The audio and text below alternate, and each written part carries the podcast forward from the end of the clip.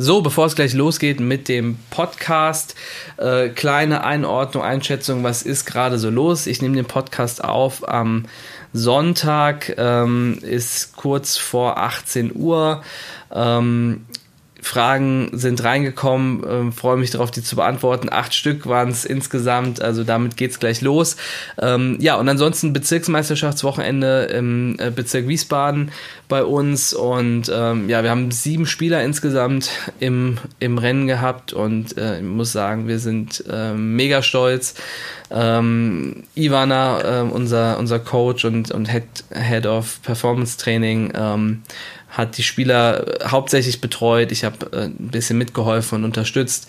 Ähm, wir haben eine super Entwicklung gesehen ähm, und wirklich gesehen, dass eigentlich alle Spieler offensiv gespielt haben, draufgegangen sind, ihr Spiel gespielt haben, ähm, großen Schritt gemacht haben, auch im mentalen Bereich, ähm, sehr gut, sehr stabil gewesen. Also gerade diejenigen, die wir schon vor einem halben Jahr betreuen hat, betreut haben, äh, haben das wirklich toll gemacht. Also jeder, der hier zuhört, Leute, wir sind mega stolz auf euch. Äh, super, super cool ähm, und freuen uns einfach über die Riesenentwicklung, die ihr genommen habt.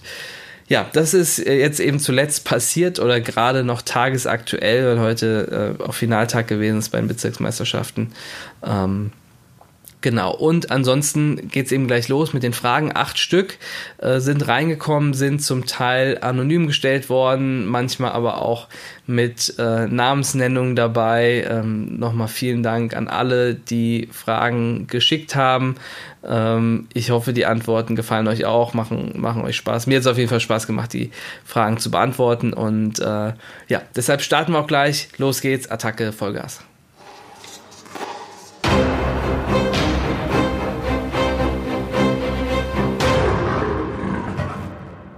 Hey Champ, das ist der Tennis Nation Podcast und heute ist es tatsächlich soweit. Wir starten unseren Frage-Podcast Frag Niklas. Ähm, es sind super viele Fragen reingekommen, äh, totale, total spannende Fragen ähm, und sind jetzt, äh, ich glaube, acht Stück, die wir heute insgesamt durchgehen. Also vielen Dank an alle, die Fragen geschickt haben. Ähm, sehr, sehr cool. Ähm, könnt ihr gerne für die Zukunft weitermachen. Ähm, einfach auf Instagram, WhatsApp, SMS, wie auch immer. Ähm, genau, wir starten gleich los mit der ersten Frage. Wir hatten ja letzte Woche schon einen äh, Podcast. Da hat mir eine Person Fragen gestellt und der hat für diese Woche auch noch eine Frage und zwar ist die Frage, wie ist der neue Praktikant so? so, die Frage ist gestellt vom Olli Müller und ähm, wer letzte Woche zugehört hat im Podcast, der weiß, dass der Olli aktuell sein Schülerpraktikum bei uns macht. Also von daher ähm, ja, ich habe es ihm auch schon persönlich gesagt, sag das auch nochmal hiermit gerne offiziell. Also lieber Olli, du bist bisher unser Praktikant des Jahres. Bisher sogar unser Praktikant des Jahrzehnts. Aber Spaß beiseite, was dir wirklich niemand nehmen kann, ist, dass du der allererste Praktikant bei uns bist.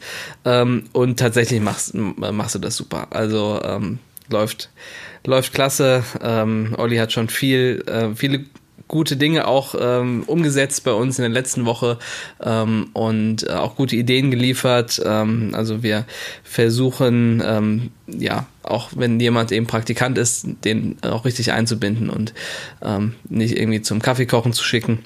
Und äh, muss man sagen, Olli, der Olli hat sich da auch wirklich klasse eingebracht. Also wir haben einen super Praktikanten, um die Frage zu beantworten. Dann ist die nächste Frage vom Frederik Quitzau. Was hättest du gearbeitet, wenn das mit Tennis Nation nicht geklappt hätte? Ähm, bevor ich die Frage beantworte, lieber Freddy, die habe ich auch schon persönlich gesagt, sag das auch nochmal ganz äh, gerne hier offen. Ich kenne den Freddy schon sehr lange, habe seinen großen Bruder auch trainiert und habe den Freddy mit, ich glaube, fünf oder sechs das erste Mal auf dem Platz gesehen ähm, und ähm, war dann ja eine Zeit weg in Berlin ähm, und habe dann äh, erstmal auch, auch hier mit Tennis Nation ja ähm, ja erstmal in einem kleineren Verein angefangen ähm, und habe dann einfach nur gesehen, was der Freddy für einen Sprung gemacht hat und was er für eine tolle Entwicklung hingelegt hat. Hätte ich damals auch wirklich nicht gedacht, weil ähm, so als, als kleiner, ähm, wie es halt bei vielen auch so ist, ähm, ähm, war nicht immer 100% bei der Sache ähm, und von daher freut es mich riesig, ähm, dass er so eine tolle Entwicklung gemacht hat. Also Freddy auch hier nochmal offiziell äh, Hut ab und ähm, super, super auf was für einem Weg du bist und bin gespannt, wie das die nächste Zeit noch weitergehen wird. Äh, ich drücke auf jeden Fall, drücke dir alle Daumen.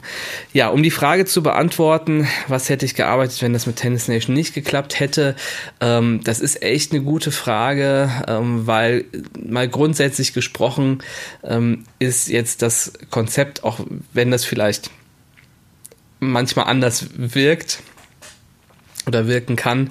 Ähm, so das Konzept Tennisschule ist jetzt nicht das, wenn du das äh, wirklich äh, gut und nachhaltig machen und aufbauen willst, ist jetzt nicht das, mit dem du jetzt äh, quasi das Geschäftsmodell, mit dem du jetzt am schnellsten zum Ferrari fahren kommst, ja, äh, wenn das dein Ziel ist. Ähm, und von daher ähm, hat, war das, ist das nichts, was mich jetzt so wahnsinnig ähm, ja, was mich irgendwie so wahnsinnig antreibt.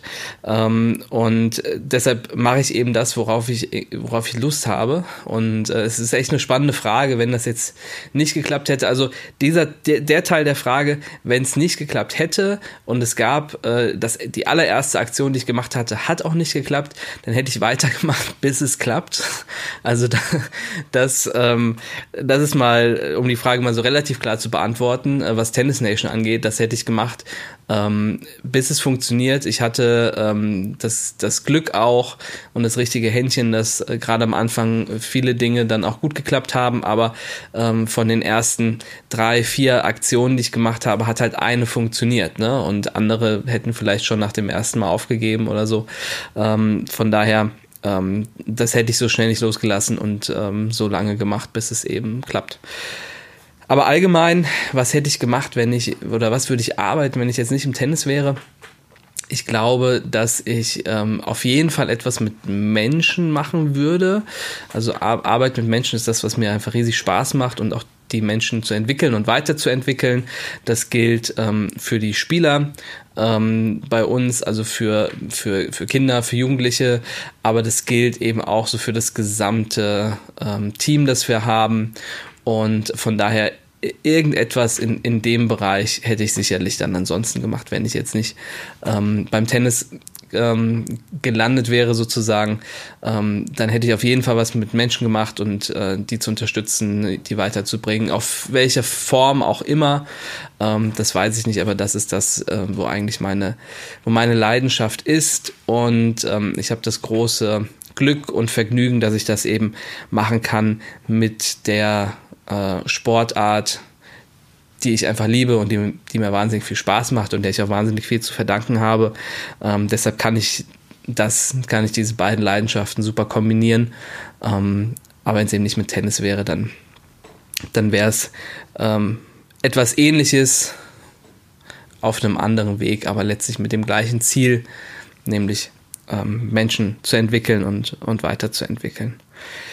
Ja, dann ähm, nächste Frage, die auch so ein bisschen in die Richtung geht. Wie kamst du zum Sport Tennis?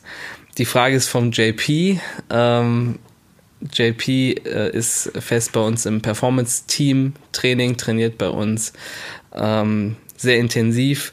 Coole Frage, gute Frage auch. Ähm, tatsächlich ist Tennis die Sportart, die ich als Kind vor allem mit meinem Vater gespielt habe. Also ähm, deshalb darüber kam das bei Eintracht Wiesbaden ging das für mich los.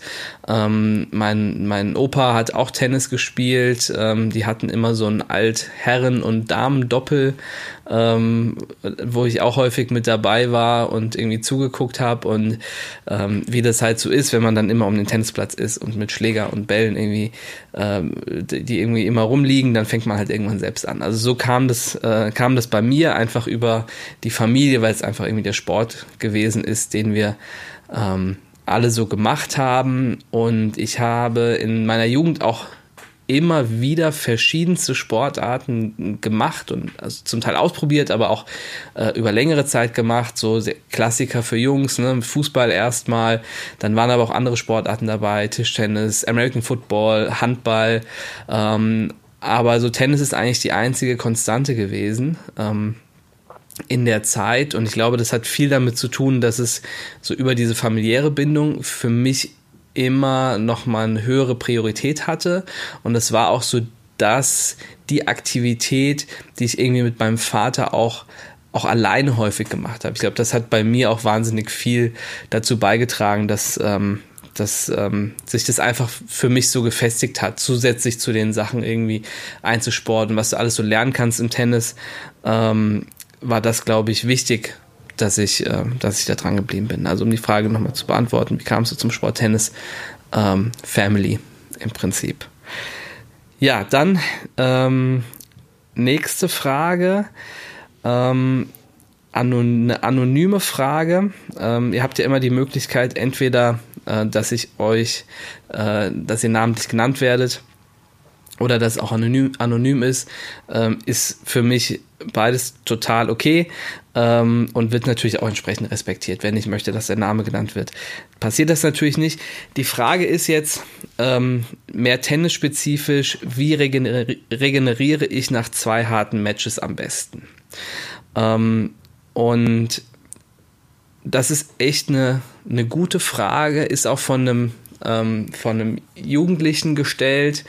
Ähm, so, und da merkt man halt so, wenn man auch gerade so aus der Pubertät rauskommt oder irgendwie noch drin ist, ähm, dann ist natürlich viel mehr Athletik noch dabei ähm, und man hat dann doch mal irgendwie auch mal mehr irgendwie mental, aber auch muskulär einfach ähm, so das Gefühl, platt zu sein, ne, was man vielleicht irgendwie mit zehn jetzt noch nicht so gehabt hat.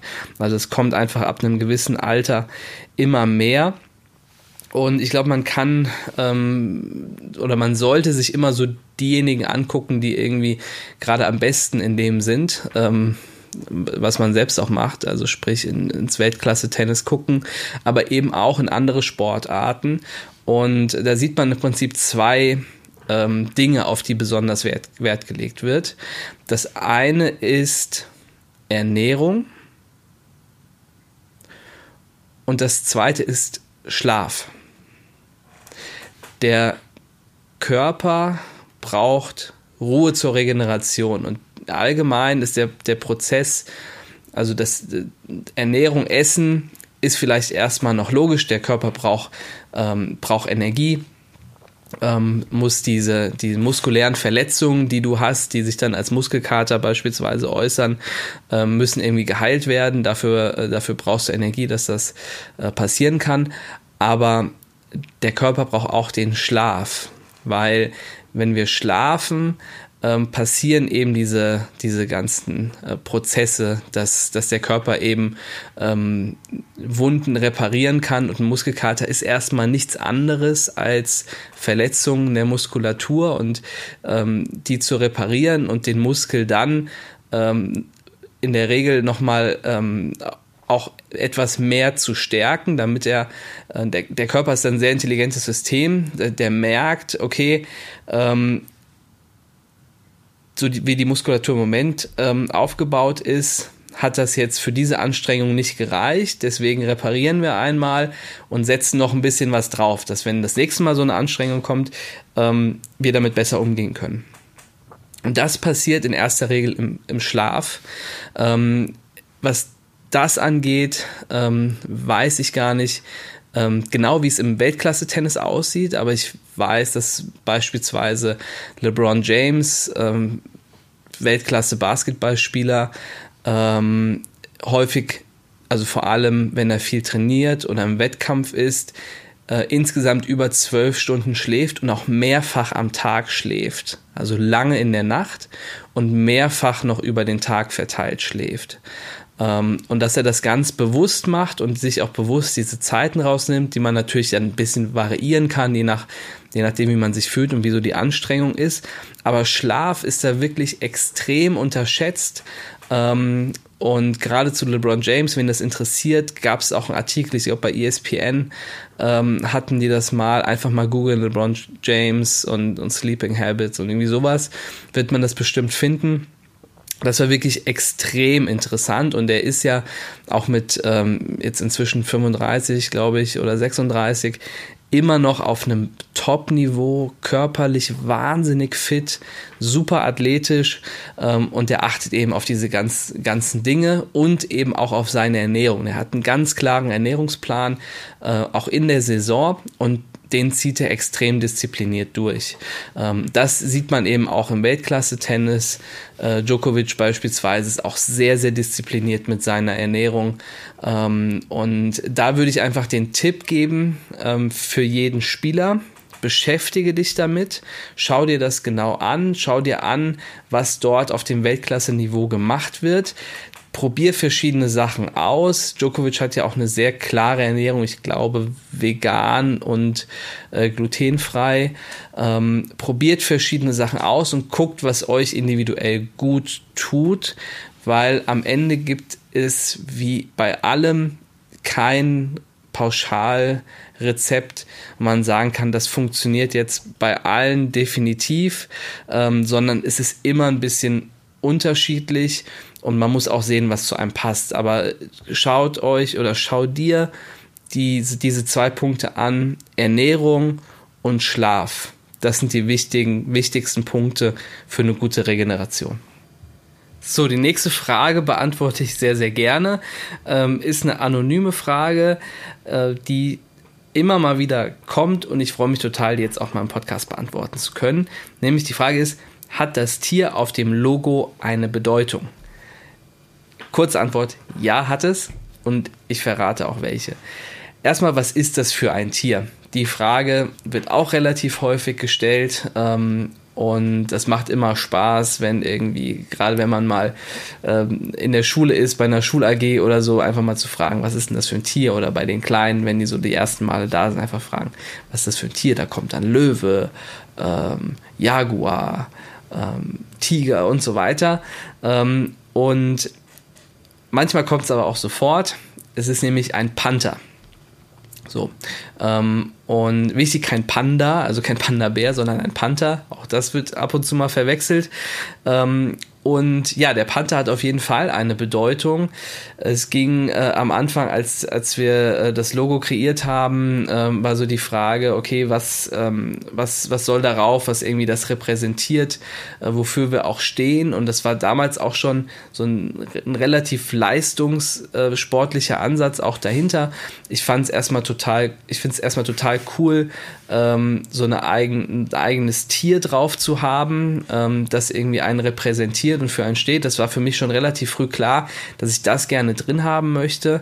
Und so dann war einfach die Frage, welches Tier passt irgendwie zu uns und was macht Sinn. Und da sind wir am Ende auf den Panther gekommen, ähm, weil der Panther erstmal ist ein, ähm, ist ein Jäger. Ja, ähm, der Panther greift an. Der Panther ist kein Tier, das irgendwie äh, wegrennt und hofft, nicht gefressen zu werden. Ist kein Fluchttier, äh, sondern äh, das ist ein Jagdtier. Und ich finde, ähm, ohne dass man jetzt jemand anderen auffressen muss beim Tennis, finde ich, ähm, sollte das auch die Mentalität sein, zu sagen, ähm, ich fresse lieber, als dass ich gefressen werde, heißt, äh, ich spiele offensiv äh, druckvoll, ähm, als dass ich sage, irgendwie, ich stelle mich hinten rein und gucke, dass ich keinen Fehler mache und hoffe, dass ich dann nicht gefressen werde. Ähm, so. Und das sieht man auch in der, äh, in der Spielweise äh, unserer Spieler. Dieses Wochenende waren eben Bezirksmeisterschaften und äh, so, und da wird einfach draufgegangen. Also da gibt es eigentlich gab es keinen Spieler, der jetzt über große Strecken irgendwie defensiv Tennis gespielt hätte. Ähm, also das ist Punkt Nummer eins. Panther ist ein, ist ein Jäger ähm, und äh, wir wollen eben auch, auch rausgehen und, und jagen. So. Ähm, Punkt Nummer zwei ähm, ist, dass der Panther ähm, im richtigen Moment zuschlägt. Der Panther äh, legt sich auf die Lauer und beobachtet genau und ähm, wenn er eben zuschnappen kann, dann macht er das auch. Ähm, das ist jetzt kein Tier, das, äh, das einfach irgendwie planlos durch die Gegend rennt, sondern das ist äh, ein Tier, das, das sehr bedacht ist, das sehr ruhig und elegant sein kann, das aber eben auch im richtigen Moment zuschlägt. Also auch, auch das hat irgendwie sehr, sehr gut ähm, gepasst. Das heißt eben fürs, aufs Tennis übertragen, jetzt nicht irgendwie planlos, ähm, äh, planlos drauf loszugehen, sondern eben sich Dinge genau anzuschauen und dann sehr zielgerichtet äh, das zu machen, was man, was man machen möchte. So. Ähm, dann ist der Panther ein Tier, das äh, schnell und beweglich ist. Das ist wichtig auf dem Tennisplatz, dass wir schnell und beweglich sind. Der Elefant wäre jetzt, wär jetzt nicht das richtige Tier. da passt der Panther einfach viel, viel besser. Ähm, und ähm, so, so äh, möchte man sich auch gerne bewegen. Und das kam dann noch so dazu, als wir dann den Panther hatten, so diese verschiedenen ähm, Eigenschaften, ähm, kam dann noch dazu, dass ich mich erinnert hatte, dass einer meiner ehemaligen Trainer, der William Fröhling, liebe Grüße an der Stelle, ähm, immer mal gesagt hat, ich glaube, es war am Netz, äh, muss sich bewegen wie ein Panther am Netz, ja. So, und dann dachte ich, okay, ähm, wenn das irgendwie auch mich mal begleitet hat in, äh, in meiner Jugend ähm, und das Tier passt irgendwie perfekt, äh, dann muss es, dann muss es das einfach sein. Und äh, ja, so ist es dann zu dem, zu dem Panther gekommen. Äh, vielleicht noch ein Punkt, ähm, so der Panther ist aber auch, auch ein Tier, ähm, dass irgendwie ähm, das grundsätzlich auch, auch familiär ist ähm, und auch das passt gut rein, so in das Thema Gemeinschaft. Also aus diesen ganzen Gründen ähm, haben wir uns dann damals für den Panther entschieden und äh, ähm, der Panther, der dann am Ende auch auf das Logo gekommen ist, das ist ja dann so, man hat verschiedene Entwürfe und guckt dann so durch. Ähm, äh, der hat halt auch diese Ausstrahlung, die wir haben wollen, äh, dass wir rausgehen und angreifen ähm, und unser Ding durchziehen. Ähm, deswegen ist der Pan faucht der Panther auch und äh, liegt nicht irgendwie still in der Ecke. So. Und ähm, ja, deshalb haben wir uns für den Panther entschieden, hat, hat eine große Bedeutung. Ähm, von daher ähm, vielen Dank für die Frage. Ich glaube, das wissen auch einige gar nicht, die bei uns irgendwie spielen oder trainieren, wie es zu dem Panther gekommen ist. Frage kommt immer mal wieder und konnten wir jetzt so im Podcast klären. Also super, vielen Dank. So, dann sind zwei Fragen gekommen von vom Yoshi. Yoshi trainiert auch bei uns im Performance-Team, ähm, hat heute bei den Bezirksmeisterschaften auch sehr gut gespielt, gestern und heute und Freitag. Ähm, sehr, sehr gut gespielt und hat noch kurz vor Redaktionsschluss sozusagen seine Fragen eingereicht. Die erste Frage ist, wen siehst du nach der Generation von Nadal, Federer und Co. an der Weltspitze? Ja, das ist echt eine coole Frage. Ähm, dafür ähm, für, für diejenigen, die jetzt vielleicht in der Tennis-Historie ähm, ähm, jetzt nicht so super bewandert sind oder vor allem einfach diese extrem dominante Phase von Djokovic, Federer, Nadal mitbekommen haben, ähm, so war es eigentlich im Weltklasse-Tennis ähm, häufig nicht. Also, dass es nur eine Handvoll Spieler gab, die eigentlich fast alle Grand Slams untereinander ausgemacht haben.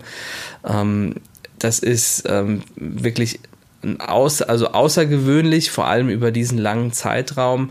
Ähm, sonst war es so, dass du ein, vielleicht zwei Spieler hattest, wo du wusstest, die sind wirklich top, äh, ganz weit vorne. Ähm, aber trotzdem war es immer mal wieder so, dass das Außenseiter oder so aus dem erweiterten Favoritenkreis dann ähm, Spieler gekommen sind und, ähm, und dann auch die Grand Slams gewonnen haben, ähm, dass das drei über einen so langen Zeitraum fast exklusiv unter sich ausmachen, äh, ist schon wirklich außergewöhnlich und zeigt auch einfach, welche ähm, Qualität diese drei Spieler einfach haben. Ähm, deshalb ist die Frage, wie sieht wie sieht's aus nach der Dominanz der Groß der drei Großen? Ähm, und ich könnte mir vorstellen, dass es wieder so ein bisschen dahin zurückgeht, wie es eben vorher auch war, dass du zwei, drei vielleicht ähm, Top-Spieler hast, ähm, aber trotzdem immer mal wieder auch jemand anderes ähm, den einen oder anderen Grand Slam gewinnen kann ja, was eben in letzter Zeit relativ selten gekommen, vorgekommen ist. Ähm, und die für mich jetzt erstmal heißesten Tipps für diese, wer so diese 1, 2 Topspieler sein können, sind äh, Tsitsipas und Shapovalov.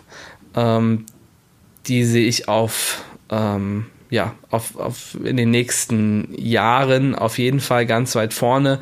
Ähm, Tsitsipas, auch wenn er jetzt Australian Open nicht so erfolgreich gespielt hat, ähm, sogar noch mehr als Shapovalov. Ähm, aber die zwei ähm, sollte man auf jeden Fall ähm, ja, im, im Auge behalten und äh, da kann ich mir gut vorstellen, dass die, ähm, dass die irgendwann mal auf 1 und 2 stehen.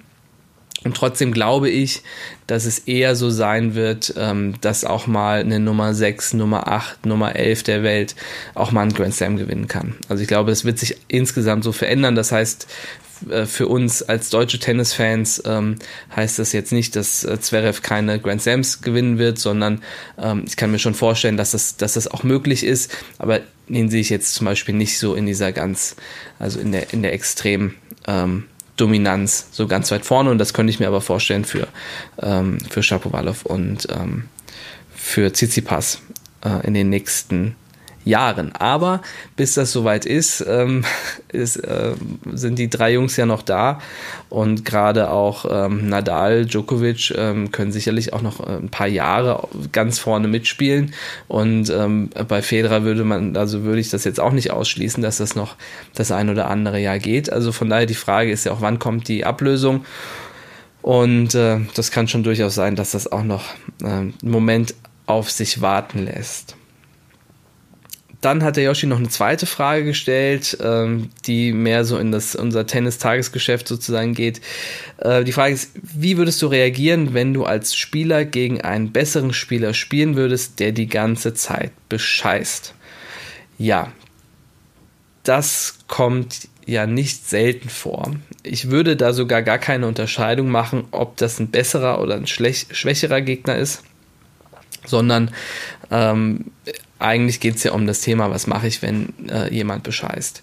Und da finde ich wichtig, dazu gibt es auch einen eigenen Podcast, weil es aus dem Kopf nicht welche Nummer, aber schaut einfach mal durch, ähm, dass du als Spieler auch weißt, wie du dich wehren kannst und ähm, zumindest mal so kurz und knapp, du hast eigentlich fast immer eine Möglichkeit, dich zu wehren und ähm, wenn du bei Turnieren bist, die gut organisiert sind, ähm, wo es wirklich um, um dich als äh, als Spieler auch geht und du nicht einfach nur eine Nummer bist und die sind froh, wenn du wieder gehst und hoffentlich hast du dein Nenngeld abgegeben.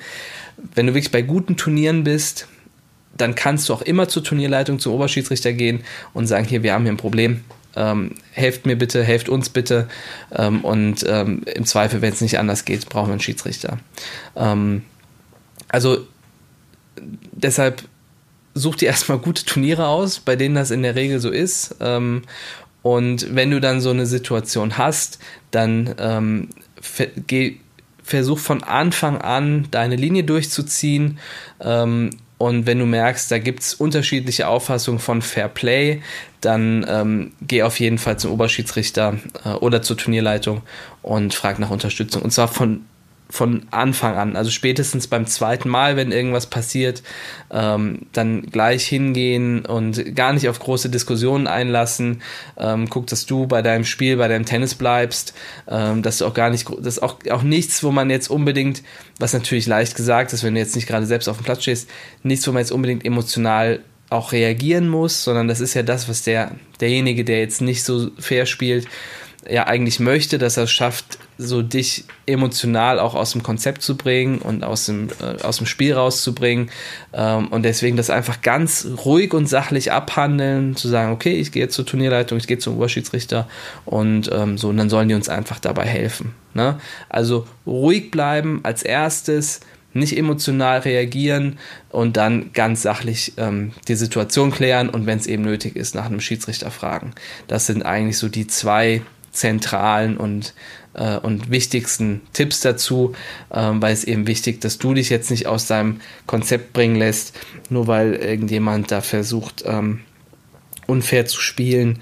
Ähm, und jeder, der irgendwie auf einigen Turnieren unterwegs ist, der wird wissen, das wird immer mehr und je höher das Niveau leider, desto häufiger kommt es in der Regel auch vor.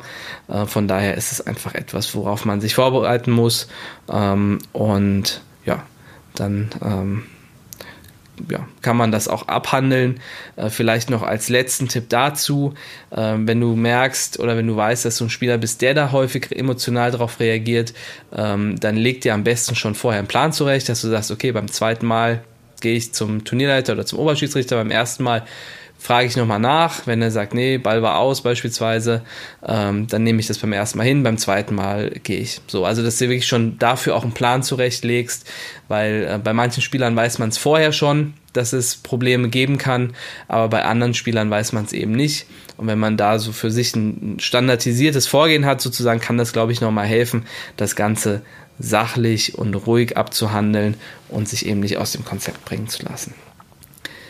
So, dann ist noch eine Frage, die wir per Sprachnachricht bekommen haben, die wir gerne einspielen, äh, von Jörg Meyer, der hier auch schon im Podcast gewesen ist, erster Vorsitzender vom TC Königstein. Eine sehr, sehr spannende Frage. Ähm, da muss ich mir wirklich auch länger Gedanken machen, um die zu beantworten, aber wir hören erstmal die Frage und dann kommt meine Antwort dazu. Hallo Niklas, Jörg Meyer ist hier. Eine Expertenfrage hätte ich für dich. Angenommen, du veranstaltest ein Turnier mit drei Spielern der erste hat bei Technik zehn Punkte, also volle Punktzahl. In Beinarbeit und Psyche hat er jeweils nur fünf Punkte. Der zweite hat eine überragende Beinarbeit, also zehn Punkte. In Technik und Psyche jeweils wieder nur fünf Punkte. Der dritte hat einen unbändigen Willen und hat bei der Psyche zehn Punkte. Von der, bei der Technik und Beinarbeit natürlich auch jeweils nur fünf. So haben alle zusammen 20 Punkte in unterschiedlicher Ausprägung jedoch. Was glaubst du, wer gewinnt das Turnier und wer kommt auf den zweiten und auf den dritten Platz? Viele Grüße, Jörg. Ja, eine wirklich sehr, sehr gute, total spannende Frage, die ich jetzt erstmal gar nicht so eindeutig beantworten konnte. Habe mir da länger drüber Gedanken gemacht und habe mir dann überlegt, okay, warum kannst du die denn nicht so eindeutig beantworten?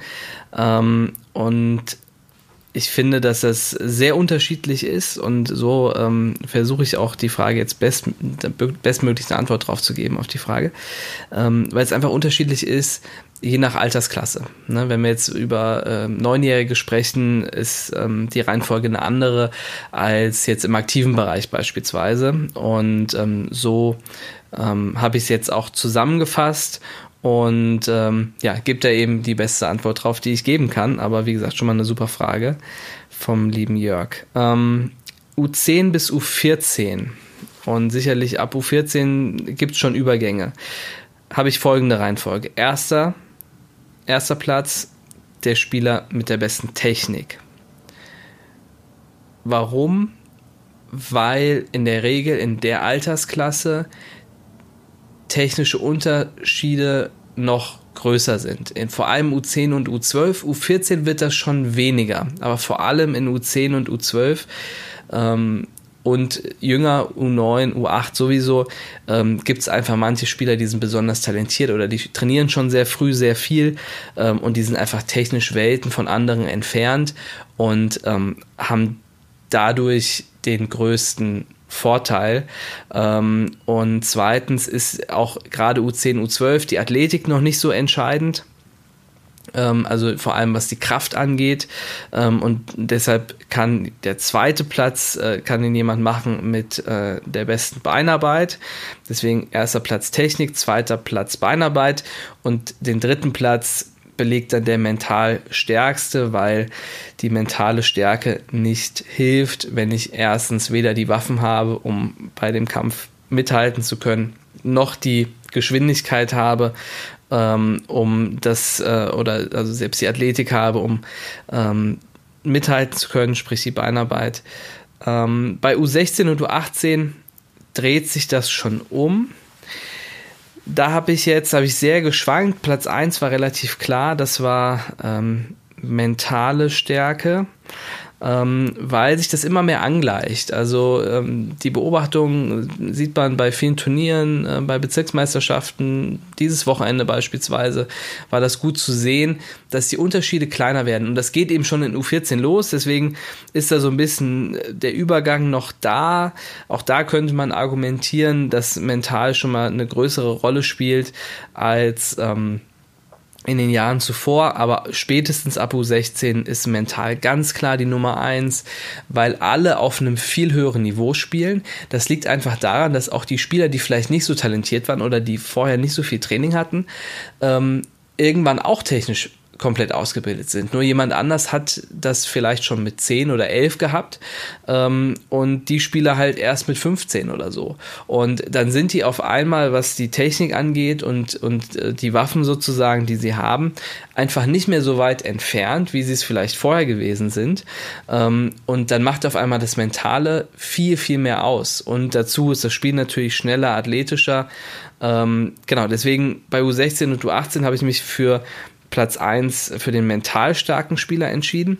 Platz 2, und da habe ich eben so ein bisschen hin und her überlegt, belegt aber bei mir nochmal der Spieler mit der Technik, weil es auch da nochmal einen Unterschied macht und das Spiel häufig auch recht schnell ist, ähm, weil auch die Spieler, die vielleicht zwar, die so ein bisschen von hinten aufgeholt haben, zwar technisch schon besser sind, aber von der taktischen Seite es noch nicht so gut spielen können und dann machen halt nochmal leichte technische Unterschiede auch nochmal mehr aus ähm, als vielleicht in anders, anderen Altersklassen. Deswegen Platz 2 dann der technisch starke Spieler und Platz 3 der Spieler mit der besten Beinarbeit, ähm, wobei das eben zwischen Platz 2 und 3 für mich schon relativ eng gewesen ist.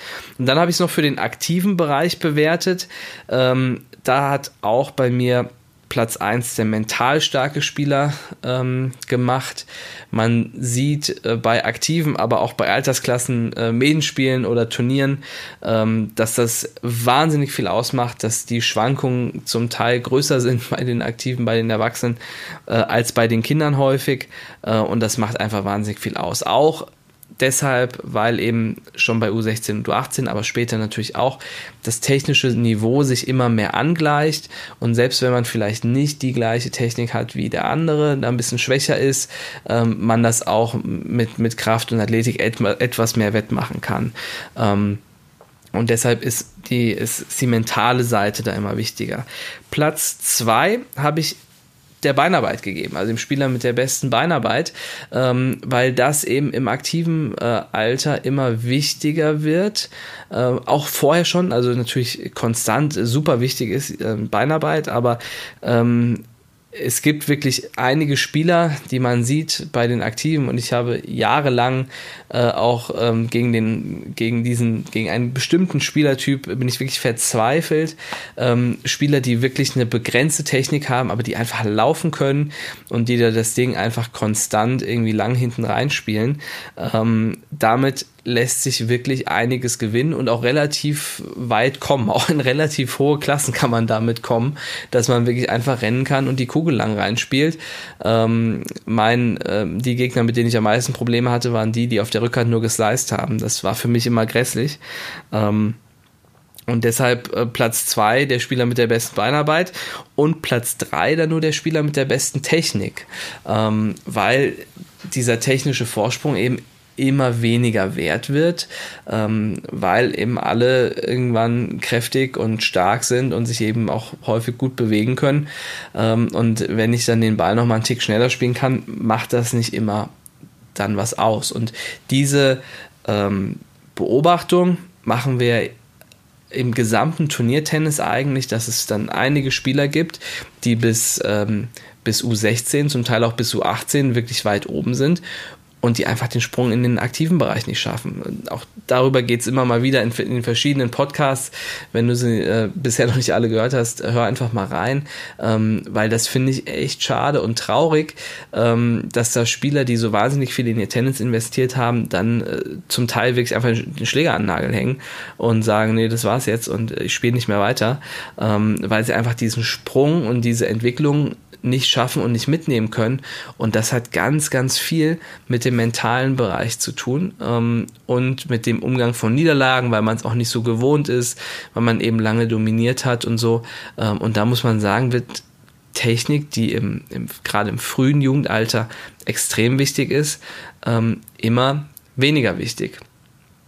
Ähm, heißt nicht, dass es gar keine Rolle mehr spielt, das äh, ist natürlich nicht der Fall, aber ähm, man hat nicht mehr so ein, ich nenne es mal, im, im, im, in der Wirtschaft würde man sagen, einen unfairen Vorteil, äh, den der andere nicht wettmachen kann.